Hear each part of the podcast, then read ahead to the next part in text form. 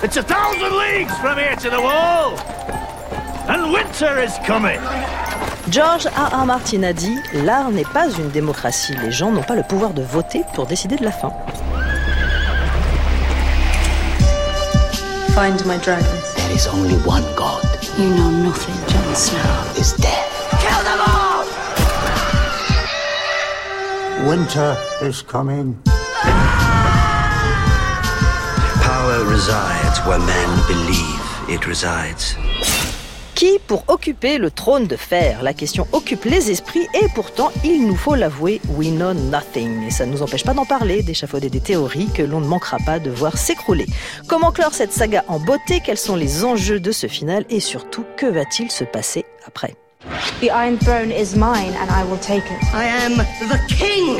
The Iron Throne is mine, by right. If you sat on the Iron Throne, would you spread misery throughout the land? I will never sit on the Iron Throne. No, you won't. Charlotte Bloom, qui voyez-vous sur le trône? Au début, je me disais, ça va être soit une des deux sœurs Stark, Arya Sansa, soit Cersei, ou soit Daenerys. Or, je pense qu'Arya s'en fout du pouvoir. Elle a sa kill list, elle va finir sa kill list, elle a des gens à tuer, c'est ça son but dans la vie, c'est prendre sa revanche, je pense que le pouvoir, elle s'en fout. Euh, Sansa, elle a toujours voulu être une princesse, elle a toujours voulu être aimée, regardée, respectée. Je la vois bien se dire Ouh, il a l'air confortable ce trône fait en épée et en fer. Daenerys, clairement, ce qu'elle veut, c'est le pouvoir? Mais elle est un peu trop idéaliste pour moi. Même si dans la saison 7, on commence à montrer que euh, elle peut faire brûler des gens qui veulent pas euh, plier le genou devant elle et lui prêter allégeance. Donc, euh, faut pas oublier qu'elle est descendante du roi fou. Et puis pour ce qui est de Cersei, on n'a pas oublié la prophétie de Maggie la grenouille qui lui dirait qu'elle verrait une femme plus jeune qu'elle sur le trône et qu'elle regarderait quelqu'un d'autre sur le trône et qu'elle mourrait. Donc je me dis qu'à la fin, ça va se jouer entre Daenerys et Sansa. Et ce qui serait vraiment cool, ce soit que ce soit les deux. Marie Turcan, qui voyez-vous sur le trône? Moi. Euh, vous n'êtes pas apparu dans la ah, série jusqu'à preuve du contraire. que vous croyez. Euh, je, alors, ce que, qui j'aimerais voir accéder au trône, moi j'aimerais voir Sansa, mais qui je pense qu'elle sera au trône, je pense que ce sera Arya. Je pense qu'elle a été, c'est un personnage qui a été construit pour la gagne. Nicolas Allard, qui voyez-vous sur le trône? Alors, y aura-t-il un trône de fer encore euh, à la fin de la série? Puisqu'on peut estimer qu'il y a deux possibilités. Euh, il y a la possibilité qu'effectivement le trône soit occupé par quelqu'un. Dans ce cas-là, moi j'ai une favorite qui serait Daenerys parce que je pense que c'est quand même le plus cohérent par rapport à tout ce que la série a pu mettre en œuvre jusqu'à maintenant. Euh, et euh, donc la deuxième théorie, c'est que finalement on s'aperçoive que ce trône de fer qui a été tant convoité, sur lequel on a projeté finalement tant de fantasmes, ne pas le bon système politique et qu'on revienne plutôt à une sorte d'État fédéral. Dans ce cas-là, le trône de fer serait détruit, disparaîtrait à la fin de la série et la boucle serait bouclée. Perrine Kenson, qui va monter sur le trône? En attendant que le petit bébé, clairement elle est enceinte cette bonne euh, Daenerys, euh, ils ont, ils, ont, ils ont couché ensemble dans un bateau donc, en attendant que l'enfant de Daenerys et de Jon Snow euh, grandisse, euh, je ne vois pas les parents survivre, mais je vois bien une famille un peu recomposée qui va élever cet enfant. Il y aurait ça en régente, d'une certaine façon, en attendant que l'enfant grandisse. Tyrion pour euh, la sagesse et Sœur Davos, parce qu'il a un côté très maternel quand même. C'est quand même le seul personnage qui a accompagné des enfants pendant tout toute la série et qui à chaque fois a été un, un bon père de substitution. Selon vous, Christophe Germier, qui va monter sur le trône? Question épineuse. Euh, ça dépend dans la série ou dans, le ou, dans la, ou dans la saga littéraire. Les deux, mon capitaine. Alors, dans la série, il y a quand même de fortes probabilités que ce soit Daenerys qui finisse sur le trône. Pas à l'abri d'une surprise. Dans les livres, c'est un peu plus confus parce que Daenerys déjà n'est pas encore arrivée en Westeros, donc elle n'est pas encore sur le, sur le même continent. Euh, il y a un prétendant qui a été euh, gommé par la série, un Targaryen caché, donc un troisième Targaryen qui s'appelle Aegon. Donc du coup, dans la série, ils ont fait le choix que ce soit le prénom de John, donc mm. ils ont mis les deux, les deux personnages ensemble. Après, va savoir si dans la série, le Jon Snow de la série acceptera de monter sur un trône qui pourrait lui revenir de droit ou va préférer rester tout seul dans le nord parce qu'il trouve qu'il fait trop chaud en bas. On sait jamais. Renan Cros, d'après vous, qui va monter sur le trône?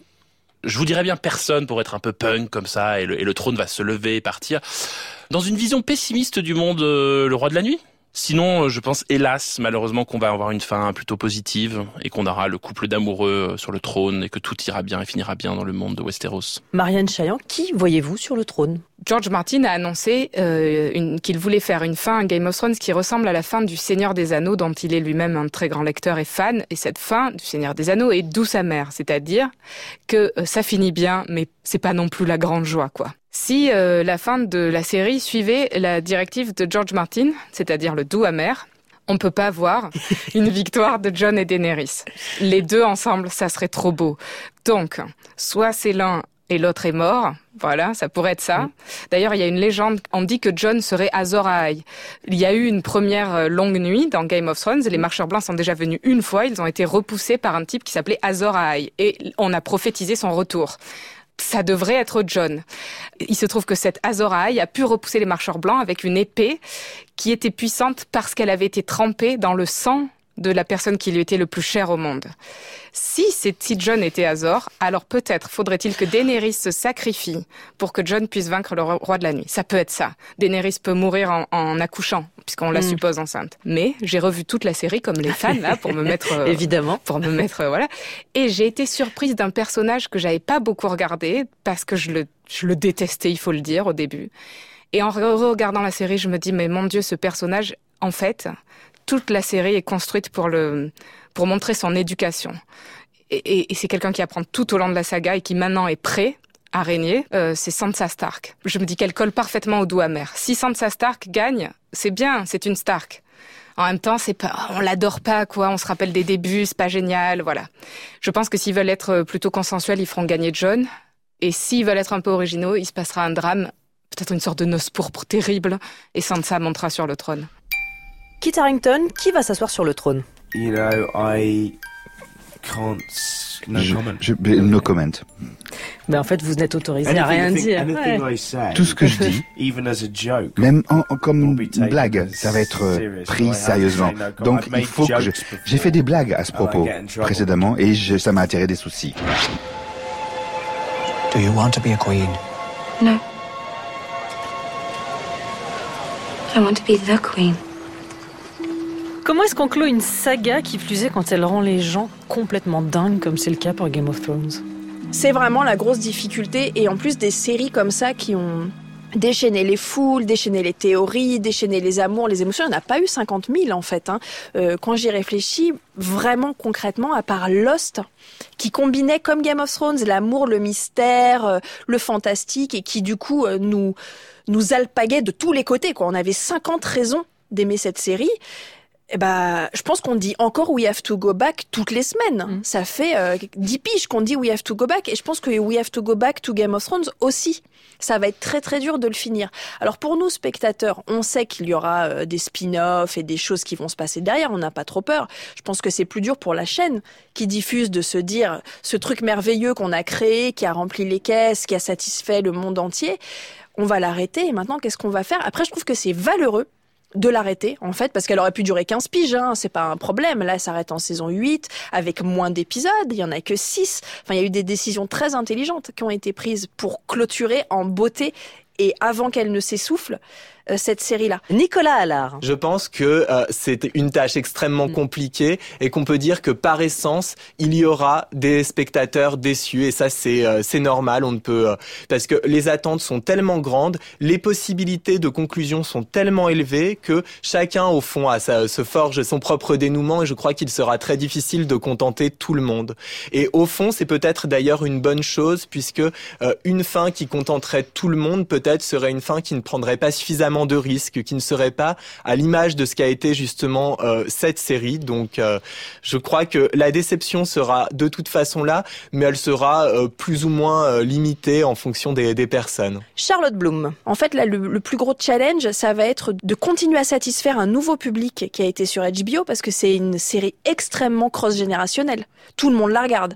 des enfants beaucoup trop jeunes pour regarder ça, jusqu'à des mamies et des papis. Donc, en gros, toute la population, tous les âges regardent cette série, ça veut dire que tous ces gens-là, c'est un public potentiel pour leur faire découvrir de nouvelles choses. Donc il va pas falloir les perdre. Il va pas falloir oublier quand on écrit de nouvelles séries sur HBO ou ailleurs, hein, parce qu'il y a évidemment pas qu'HBO qui a profité de l'engouement de Game of mm. Thrones. Tout le monde en a profité. Il va pas falloir oublier et se continuer à se centrer sur des trentenaires ou des quarantenaires. Il va falloir continuer à écrire pour le monde entier. Qu'est-ce qu'on sait du spin-off? Qu'est-ce qu'on sait des spin-offs? Parce que on en a, on est déjà à 5 et ça n'a pas encore commencé. Hein. Donc il y a plein de choses qui sont pas concrètes sur les spin-offs. Le plus concret, alors il a un titre de travail qui est The Long Night, la longue nuit, donc qui est chapeauté évidemment par George Martin et euh, Jen Goldman qui était co-scénariste de Kick-Ass et Kingsman. C'est un préquel sur la naissance des marcheurs blancs, donc un des mystères de la série, sur l'origine des Stark et sur les secrets de Westeros qui se situerait entre 5000 et 10 000 avant Game of Thrones. La première actrice qui a été annoncée, c'est Naomi Watts, qui après Twin Peaks euh, saison 3 se refait un petit coup de, de, série. et on annonce un tournage pour octobre de cette année. Et euh, le deuxième qui est à peu près clair, il va s'appeler Empire of Ash et lui va parler de l'empire valérien euh, et du passé des Valériens.